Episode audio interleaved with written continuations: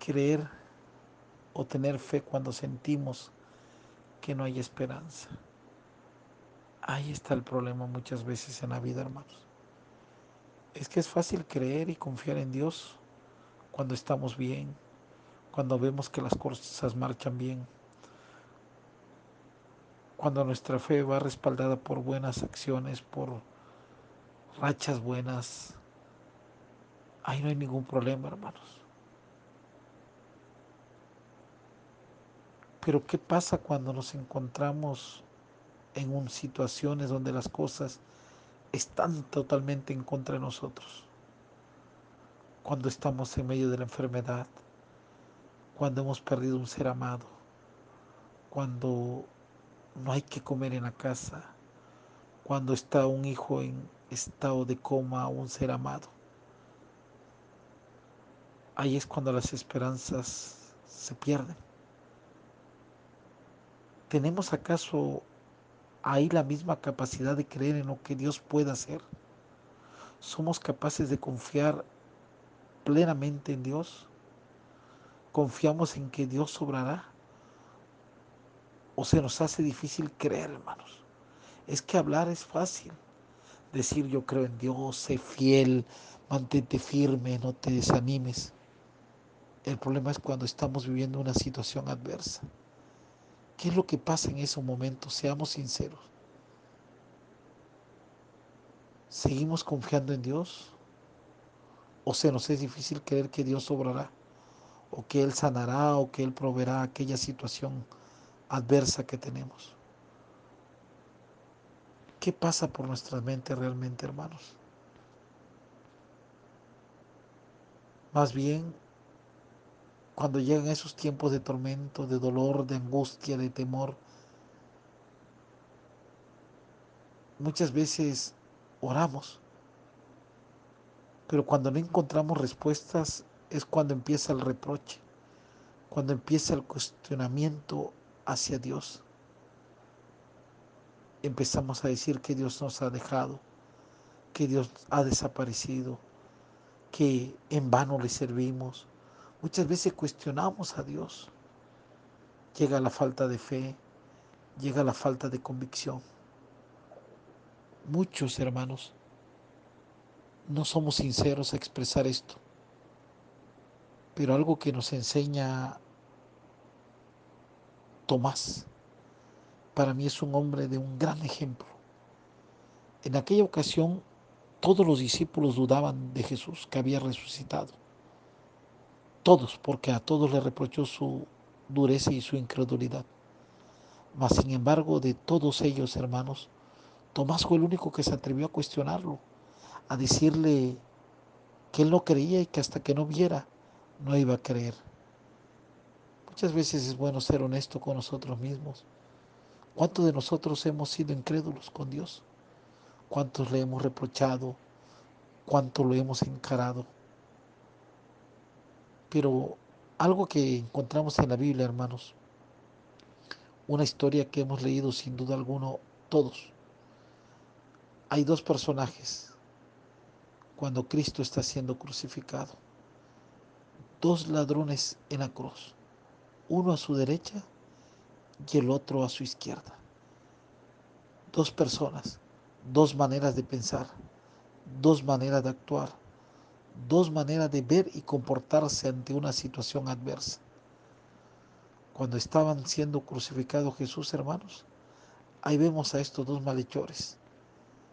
Pero cada uno de ellos piensa diferente acerca de Jesús. Ellos siendo malos, estaban compartiendo el momento de muerte con alguien que era bueno, con alguien que estaba siendo crucificado injustamente. No tenía culpa, no había hecho nada malo. Mas sin embargo, ahí estaba al lado de esos dos ladrones, viendo ambos cómo crucificaban al Hijo del Rey. Y es un momento, hermanos, donde encontramos una gran lección. Y uno de los malhechores que estaban colgados le injuraba diciendo, si tú eres el Cristo, sálvate a ti mismo y a nosotros. la manera que se expresaba esta persona demostraba, hermanos, total incredulidad. Como decía, si tú eres el Cristo, como diciendo, demuéstrame si es cierto. A veces nosotros actuamos así, hermanos, como decíamos, exactamente igual o peor, hermanos. No creemos y cuestionamos a Dios. Si realmente eres Dios, si realmente estás conmigo, solucioname este problema. Provéeme lo que necesito. Sácame de esta adversidad donde yo estoy. ¿Cuántas veces lo hemos dicho? Si tú eres Dios, obra. ¿Cuántas veces lo has encarado? ¿Cuántas veces le hemos reprochado al Señor? Dios, tú tienes el poder de hacer, ¿por qué no lo haces? Demuéstrame que eres capaz. Pero en verdad, hermanos, Dios no tiene por qué demostrar nada. Él no necesita demostrar absolutamente nada. Él tiene el poder y Él tiene la capacidad para cambiar todo. Pero debemos nosotros, hermanos, demostrar nuestra fe, demostrar nuestra confianza en esos momentos de adversidad. Y no podemos vivir chantajeando o reprochándole a Dios, poniendo en juicio su poder o su capacidad para actuar. Más bien, hermanos, es en esos momentos donde nuestra fe es probada. Es ahí cuando debemos demostrar que tanto confiamos y que tanto creemos en Él. Dios tiene sus tiempos, sus formas y su tiempo de Él es perfecto. Simplemente debemos de saber esperar. Y sobre todo, hermanos, como siempre oramos, que se haga su voluntad y no la nuestra. Pero ahí hay otro hombre, hermanos, otro personaje. La respuesta del otro ladrón es con la que nos debemos de quedar y es con la que debemos de aprender cada uno de nosotros. Respondiendo el otro le reprendió diciendo, ni aún temes tú a Dios estando en la misma condenación o condición. Nosotros a la verdad justamente padecemos porque recibimos lo que merecíamos, mas Él es inocente. Y este hombre, hermanos, viendo a Cristo crucificado, viendo a Cristo a punto de morir, demuestra fe, demuestra confianza y le dice, acuérdate de mí cuando vengas en tu reino. Y aquí es donde vemos la clase de convicción de fe de este ladrón. Pudo haber sido una persona mala, hermanos, mas sin embargo él reconocía y sabía que necesitaba de Dios, que necesitaba el perdón. Tal vez toda la vida se la había pasado haciendo cosas malas, mas sin embargo en ese momento demostró la confianza que tenía ¿Qué vemos nosotros, hermanos, en este ladrón? Fe y seguridad, que nos da una gran enseñanza, hermanos, completamente de lo que es creer. Acuérdate de mí cuando vengas en tu reino. Y es que es fácil creer, hermanos, volvemos a lo mismo en Dios, seguirlo y servirle cuando todo marcha viento en popa. Pero este hombre, hermanos, estaba poniendo su confianza en el Hijo de Dios, en aquel hombre que estaba a punto de morir. A él no le importó en esa condición que estaba Cristo. Él en ese momento clamó. Este hombre, hermano, estaba viendo morir a Cristo. Y en el estado que se encontraba, en la posición que estaba Cristo, hermanos, aún así confió en Él acudió a Él, clamó a Él.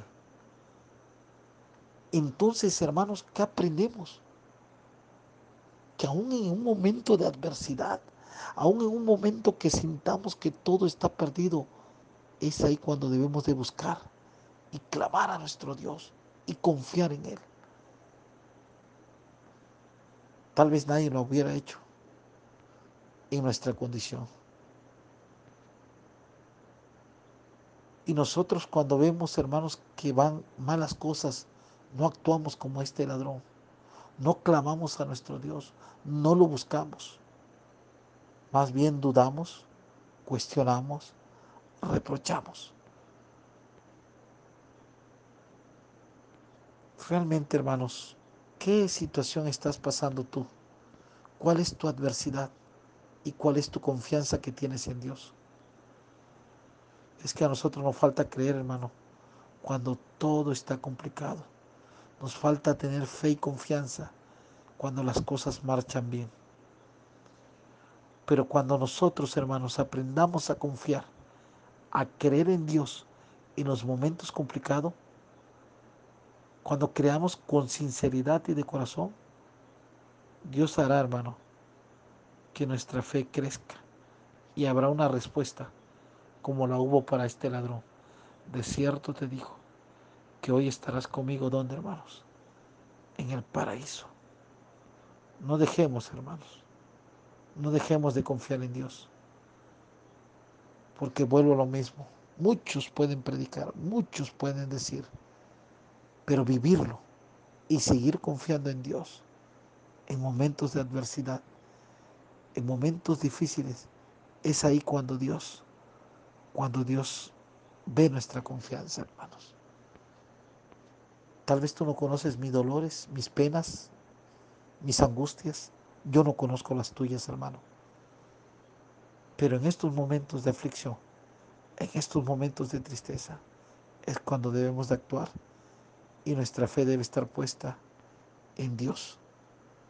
Confiemos en lo que Dios puede hacer, hermanos, a pesar de no ver el resultado en el momento.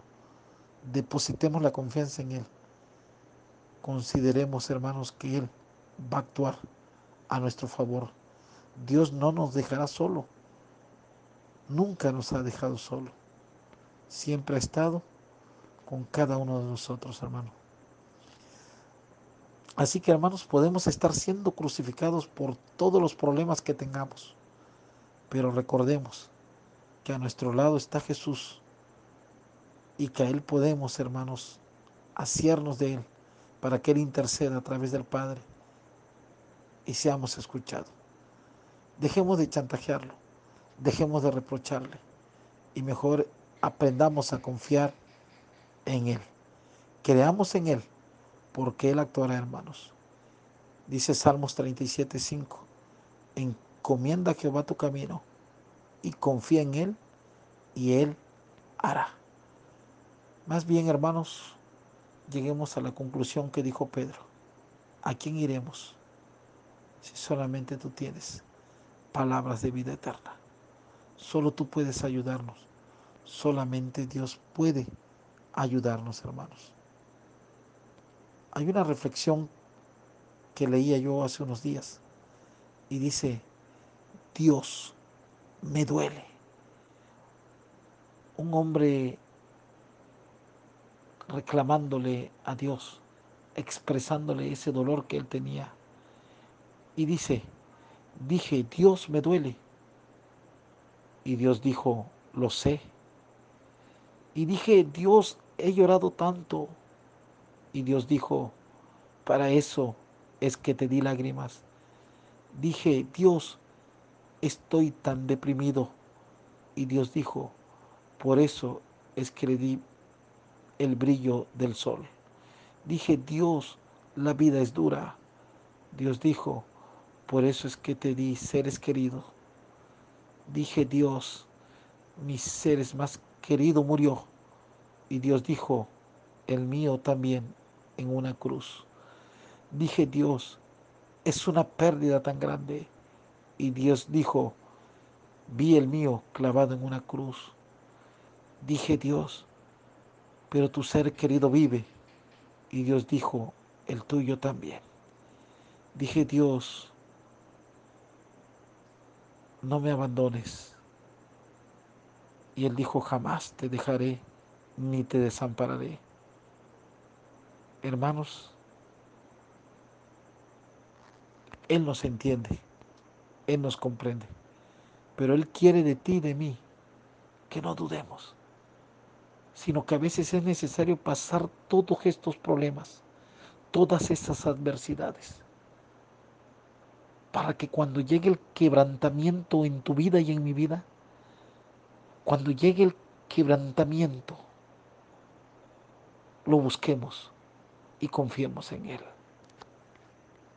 Entonces, hermanos, confiar en Dios en los momentos de prosperidad. Creer en Él, cualquiera. Pero creer cuando sentimos que no hay esperanza, es ahí. Y este ladrón en la cruz nos ha dejado esa gran lección.